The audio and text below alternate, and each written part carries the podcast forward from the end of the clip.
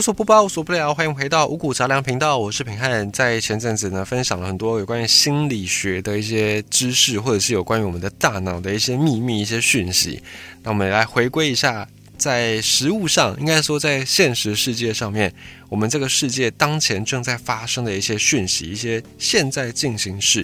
比方说呢，远在地球的另外一端的土耳其，这个也是在历史上面非常非常著名的一个国家。因为他们有一个伊斯坦堡这个城市，它过去叫做君士坦丁堡，也做过东罗马帝国的一个首都。然后后来呢，在回教徒征伐这个地方之后呢，也作为在回教世界里面很重要的一座城市。而当前呢，在土耳其这个地方，他们现在的经济面临到了一场大的风暴。而这个在土耳其发生的风暴，可能跟我们并不遥远。因为在过去两年，二零二零跟二零二一这两年期间呢，为了要拯救被疫情给冲击的全球经济，包含美国的联准会在内，以及各国央行都纷纷的推出一些货币政策，就是尽可能的让这些货币流通到民间，然后让这个经济不至于被病毒给击败。不过呢，这样大量的印钱、大量的发钱，也带来了一些反效果，带来一些副作用，就是导致通膨。这个是背后一个经济学的原理。那有有些朋友可能不是经济专业，我们稍微分享一下，我们稍微分析一下这个部分。就是在市场上的钱假设变多了，那就会造成通膨，因为大家的钱变多了，那买到的物资要买到一个物资，我可能就会用更多钱来去买，或者是。卖的人他就可能想说，那我就涨价一点来卖。那涨价只要涨价，那有人还愿意买，那这个价格就会往上一直推，一直推，最后呢就会导致一个通膨。只要市场钱变多，市场上的东西就会越来越贵，因为这个市场上的货物并没有相应的跟着增加。可是呢，大家有的钱却越来越多，反而会造成这个货币这个钱实际上能够买到的东西变少，这个就叫做实质购买力下降。讲白话一点，通俗一点，就叫做通货膨胀，叫做通膨。那么当前的土耳其，他们就爆发了这个通膨危机。在去年的十二月二十号，当时候土耳其家家户户都在吃晚餐，一个晚上的时间，那土耳其的里拉，他们的货币叫做土耳其里拉，这个里拉就跌到一个历史新低点。土耳其里拉目前的汇率呢，是比台币再强一点点的。那当时候在去年十二月二十号。土耳其里拉对美金的汇率一度是来到一比十八，也就是一块美金可以买到十八块的土耳其里拉。那这个里拉贬值，其实对土耳其人来说不是一个新鲜事，就他们之前就已经面临过这种土耳其里拉贬值的一个状况。可是呢，当时候让市场非常非常震惊的是，在十二月二十号的晚上七点，当时候土耳其总统埃尔段宣布。相对的货币政策跟经济方案之后，这个里拉居然起死回生，居然瞬间升值，一度呢是涨幅高达百分之三十。本来是一美金可以买到十八块里拉，在土耳其总统埃尔段宣布这个经济政策之后呢，变成一块美金只能够买到十三块里拉。那也让大家非常好奇，也让很多的外资非常的讶异，到底土耳其政府推出什么样的经济政策？可以一夜之间就把这个里拉给救起来，而里拉如果起死回生之后，民众的日常生活会有什么样的改变吗？美金对土耳其里拉的汇率呢，在去年年初大概是一比七点四，就是一块美金可以买到七点四块土耳其里拉。然后呢，到去年年底已经暴跌超过百分之五十，原本年初是一比七点四，到年底变成一比十八，所以涨幅呢就是非常非常的高。应该说跌幅啦，土耳其里拉的价值就贬低很多。那在土耳其里拉下跌幅度最大的去年十一月、十二月，在土耳其包含油电、包含瓦斯，还有各式的日用品，万物齐涨，而且涨幅最低百分之十，最高百分之五十，就涨了将近快一半。这个通货膨胀也不断不断的在上升。那么根据土耳其政府公布的数据，在去年的通膨率大概是在百分之二十一。可是根据民间机构的一个预测，去年的通膨率高达百分之五十八，这个都是非常可怕的数字。因为美国联准会他们之前在应该说在今年之前，他们有定出那个通膨的一个容许值，就通膨假设落在百分之二以上的话呢，那个就对经济冲击会蛮大的。那之所以会定出这个容许值百分之二的原因，是因为正常的社会，一个正常经济发展的情况之下，本来就会有一些通膨，所以通膨在一个限度之内是被容许的。那美国联准会他们之前的标准是定在百分之二。那在台湾，我们的标准也差不多，就是百分之二、百分之三左右。可是呢，土耳其他们去年的通膨率是落在百分之二十一，而且这个是政府公布的数据，就是它是经过美化的。实际上，有民间机构他们就算，大概去年通膨率是百分之五十八，你就可以知道这个通膨率是多么多么的高，多么的可怕。那虽然物价不断的上涨，可是呢，政府却不断的调降利率。那这边我们来岔开说一下。照理来说，物价上涨的话，应该是要调高利率，就是这个是美国联准会的通常的做法，也是各国央行主要的一个做法。那为什么物价上涨要调高利率呢？就回到我们一开始讲的，物价上涨的原因之一，就是因为市场上的钱太多了，大家的钱都在手上，钱太多，货品相相相对应的产出没有变得更多，所以就会导致物价膨胀。那这个时候，如果政府宣布升息，就是把银行里面存钱的利率给提高，就会提高大家想要存钱的意愿。所以升息通常是在物价上涨之后，各国央行跟政府会做的一个手段，升息，然后让大家愿意存钱，把钱放到银行里面去。那银行就可以把这个多出来的钱拿去借贷，拿去做公共建设、做投资。这个时候就可以比较有效率的去缓解通膨，让市场上流通的这些资金不要这么多。可是呢，土耳其他们的官方却在物价上涨之后不断的调降利率，所以大家就更不想存钱，大家就更想把钱花掉，因为你不花掉，你不知道它下一秒会贬值，贬到哪里去。于是呢，调降利率，大家更不愿意存钱。市场上流通的钱更多，更容易导致通货膨胀。土耳其就做了这个让很多人匪夷所思的一个做法。可是呢，土耳其总统埃尔段他就认为说，高利息反而是导致通货膨胀居高不下的原因。所以呢，他就让土耳其从去年八月开始，利息一路调降，本来是百分之十九，一直调降到现在大概是百分之十四左右。那也让土耳其呢成为一个负利率经济体，就是当全球都已经准备要升息的这个时刻，土耳其却逆势而行，准备降息，这个就会导致土耳其的经济开始产生一些连锁反应，而造成土耳其里拉在去年短时间暴跌背后有两大原因，第一个就是因为央行短时间大幅的降息，大幅降息。存钱的人不想存钱，所以投资人就会把他们存的钱全部都抽出来，而转去投资其他更有报酬率的，比方说股市，比方说房地产，就会转去其他的投资工具。再来是第二个因素，土耳其的国内政治因素其实不太稳定，所以让市场的信心有一些动摇。尽管土耳其总统埃尔段跟大众不断的保证说降息的方向不变，可是呢，这个还是没有办法。消弭市场上对于土耳其政局不稳的这个疑虑，那于是土耳其总统埃尔段也在他任内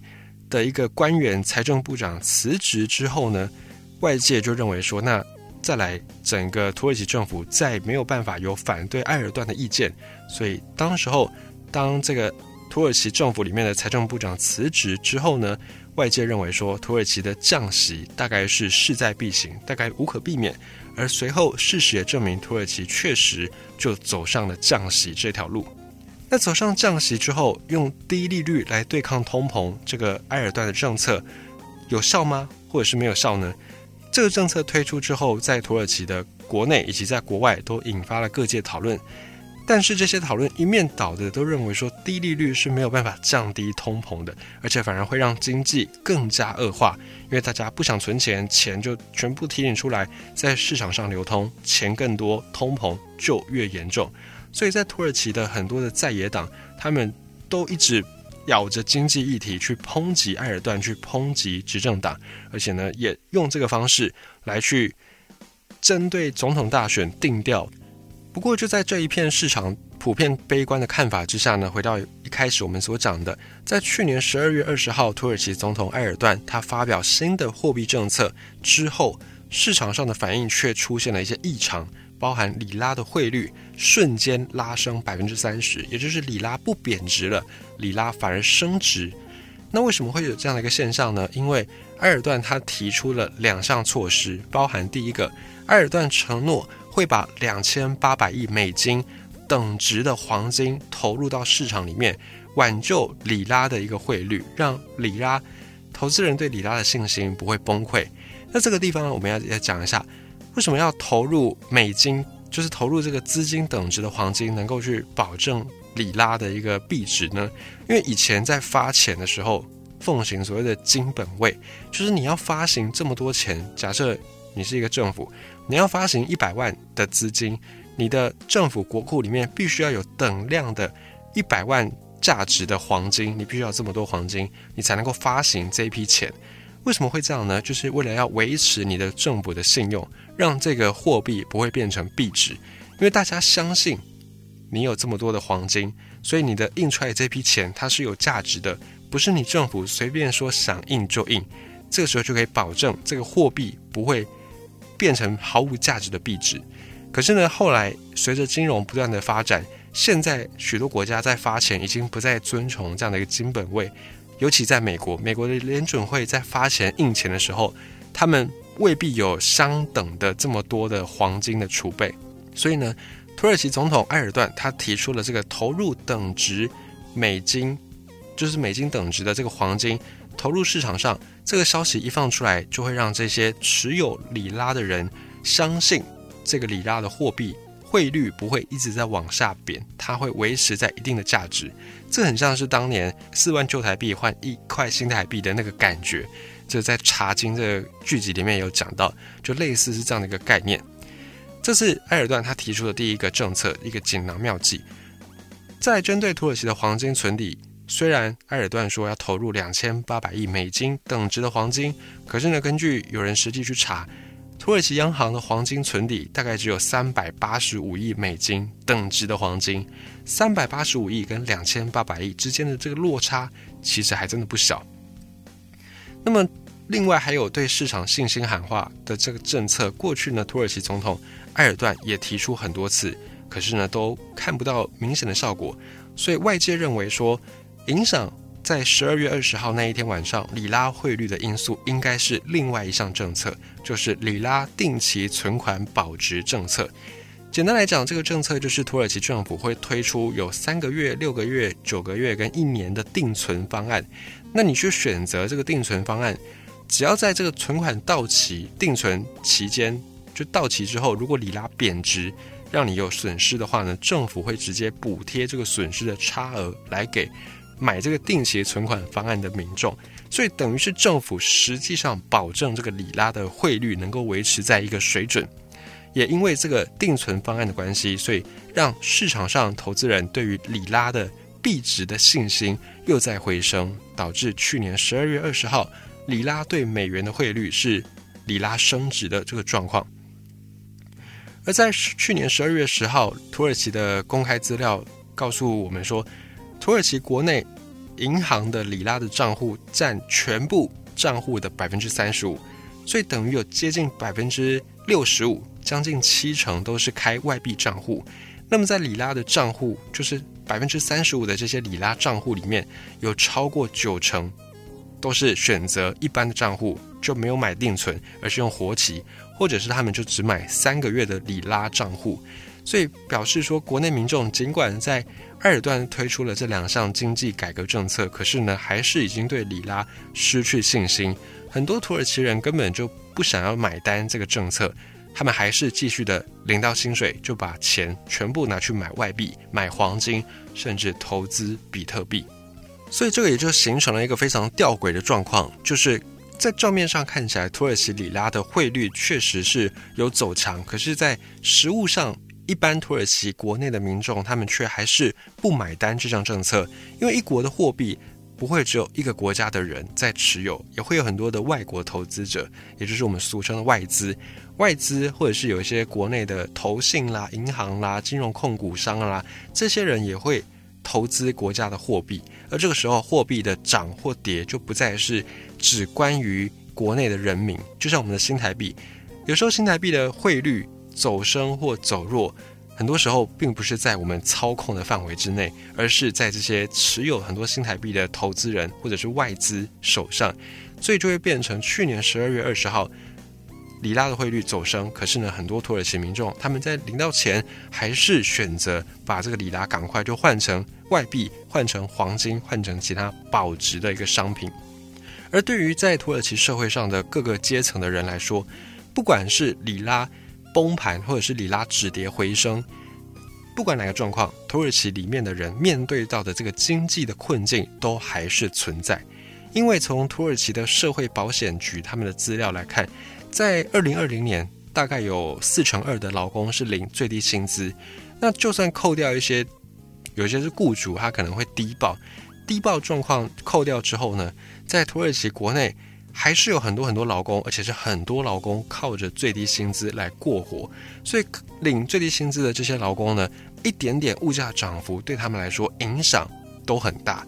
可是呢，同时这些劳工。又因为政治上的一些倾向，他们并不完全觉得是政府的经济政策失误。有一些支持政府的这些蓝领劳工，他们就觉得这个是有一些国内囤货的分子，有些投机分子恶意的囤货，造成了通膨。这个是在蓝领阶级普遍呈现出的一个状况。那么呢，白领阶级坐办公室的这群白领阶级则完全的不同。在土耳其的这些白领阶级，他们每个月就像我们刚才讲到的，领到薪水就赶快买外币、买黄金去避险，因为白领阶级他们不相信政府可以有效的稳定汇市，他们不相信政府可以让里拉不再继续贬值下去，所以呢，他们每个月就赶快的把这个钱都换成其他的避险资金。那对于去年十二月二十号这个土耳其里拉汇率升值的现象，这些白领阶级也大部分都还是抱着比较悲观的看法，认为这个只是里拉的一个回光返照。也就是说，这些持有里拉的人呢，他们还是不断的在寻找机会，赶快把这个里拉给脱手，然后再拿这些钱去做更有效率的投资。而在这个里拉贬值的危机当中，以及在土耳其通膨危机当中，唯一的受惠者大概就是从事出口产业的这些资本家、这些资方。这个跟台湾的处境就很类似。很多时候我们物价上涨，可是央行为了要稳住我们的出口业，它不能让台币的汇率一直往上升，它必须要让台币维持在一个相对弱势的水位，这样子才可以保障我们国内很多的出口商。赚得到钱，那背后这个原理其实也是在经济学入门的时候就有提到的一个概念，也就是当一个货币国家的货币贬值的时候，比方说以台币来讲，台币对美元，假设一美元能够买到二十八块的台币，跟一美元能够买到三十块的这个台币，一美元买到三十块的时候，就代表台币的汇率是贬值，代表台币的价值没有这么高，所以一块美元可以买到三十块。就可以买到更多。那这个时候台币贬值，如果你是出口商，你卖东西到美国去，美国人买你的东西，他不会用台币跟你计价，他会用美金跟你计价。他跟美金跟你计价，你拿到一样的美金，假设一百美金，你拿到一百美金，在台币是二十八块的时候，你可以拿到两千八百块台币。那在美在台币对美金是三十块的时候，你可以拿到三千块台币。虽然美金计价都一样是给你一百块。可是，当台币贬值的时候，你换回来变成台币的钱就会越多。所以呢，贬值货币贬值，通常受惠的都是出口商，那进口商就反过来就会受到很大的一个损失。在土耳其，很多从事出口行业的老板跟资方，他们就说，尽管土耳其当前电费啦、油啦什么成本都上涨，可是因为他们出口赚取美金外汇的关系，所以。整体来说，对他们的事业影响还是相对的有限的。那这些厂商呢，也建议政府应该要大力的补贴出口商，让出口商有能力去发展生产线，去扩厂，扩厂就可以增加就业机会。这个是出口商他们所打的算盘。那对进口商来说呢，这就是一场灾难，因为油电所有成本都涨，而且你进口商，你买东西的时候。你能够买到的东西变少，或者是你要买到一样的量，你必须付出更高的一个价格。这个时候呢，进口商的经营就非常非常的不容易。而才刚迈入二零二二年第一个月都还没有结束，土耳其政府已经宣布了油电、天然气、交通运输费很多费用都要涨价。即使呢，在去年年底，政府已经大方的把最低薪资直接往上加百分之五十，可是呢，这个加薪的幅度，总有一天也会被通膨的这个速度给赶上，所以他没有办法真正照顾到这些受薪阶级，没有办法长期的维持这个物价跟薪资之间的平衡。另外，土耳其总统埃尔段他也曾经提出要把土耳其变成第二个世界工厂，要取代中国的地位。所以之前呢，土耳其提出降息的这个目标，也就是为了吸引外资，因为降息代表你跟银行借钱，利率变低，利息变低，就可以吸引国外资金来这个地方借钱、投资、生产、扩张。所以土耳其他们之前就为了要吸引外资而做出了降息。当前呢，包含土耳其的新任的财政部长还有央行总裁在内，也都是跟随着埃尔段的意志，支持用低利率来对抗通膨政策。所以目前外界预估，在今年土耳其应该还是会继续的降息。而除此之外呢，降息的另一个目的也是希望可以增加出口的力道，就是回到我们刚才讲的这个经济理论。降息之后呢，出口就会增加，然后制造商啦、出口商啦就可以获得利益，进一步扩大生产投资，然后再希望用这样的方式来去缩减土耳其的经济困境。因为你出口，你就等于赚外汇，赚外汇存底，也换句话说可以稳住你的本国货币的一个价值。可是呢，这种方式以经济上的策略来说，它算是一种。非常非常刺激的方式，就是它是用那种强烈电击心脏的那种感觉来去刺激经济，所以有效可能有效，可是也有可能就让经济不断的通膨，最后变成一个恶性循环，这个也是非常有可能的。而在两千零八年全球金融危机之后，土耳其那时候也举债建设，到了二零二零年年底的时候，土耳其欠的外债已经高达四千五百亿美金。这个欠债的额度占整个土耳其的 GDP 百分之六十二，非常的高。所以未来美国如果在今年决定要升息，这些外资就会抽离土耳其，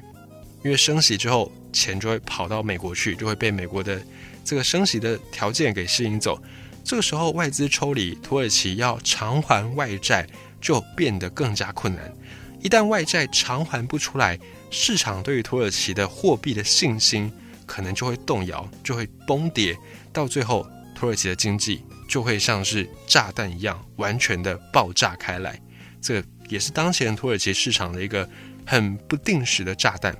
所以土耳其的经济的不确定性，其实某种程度上也提供给我们一个借鉴：如何在物价稳定、刺激出口以及吸引外资各方面找到最适合的平衡点。这个跟台湾也非常的像，我们也是高度仰赖出口，而且我们的物价也是受到国外的影响非常大，因为我们的物资基本上都是得从国外进口，然后我们又同时需要吸引外资来投资，所以台湾未来怎么走，看土耳其，我们就能够有一些借鉴的方向。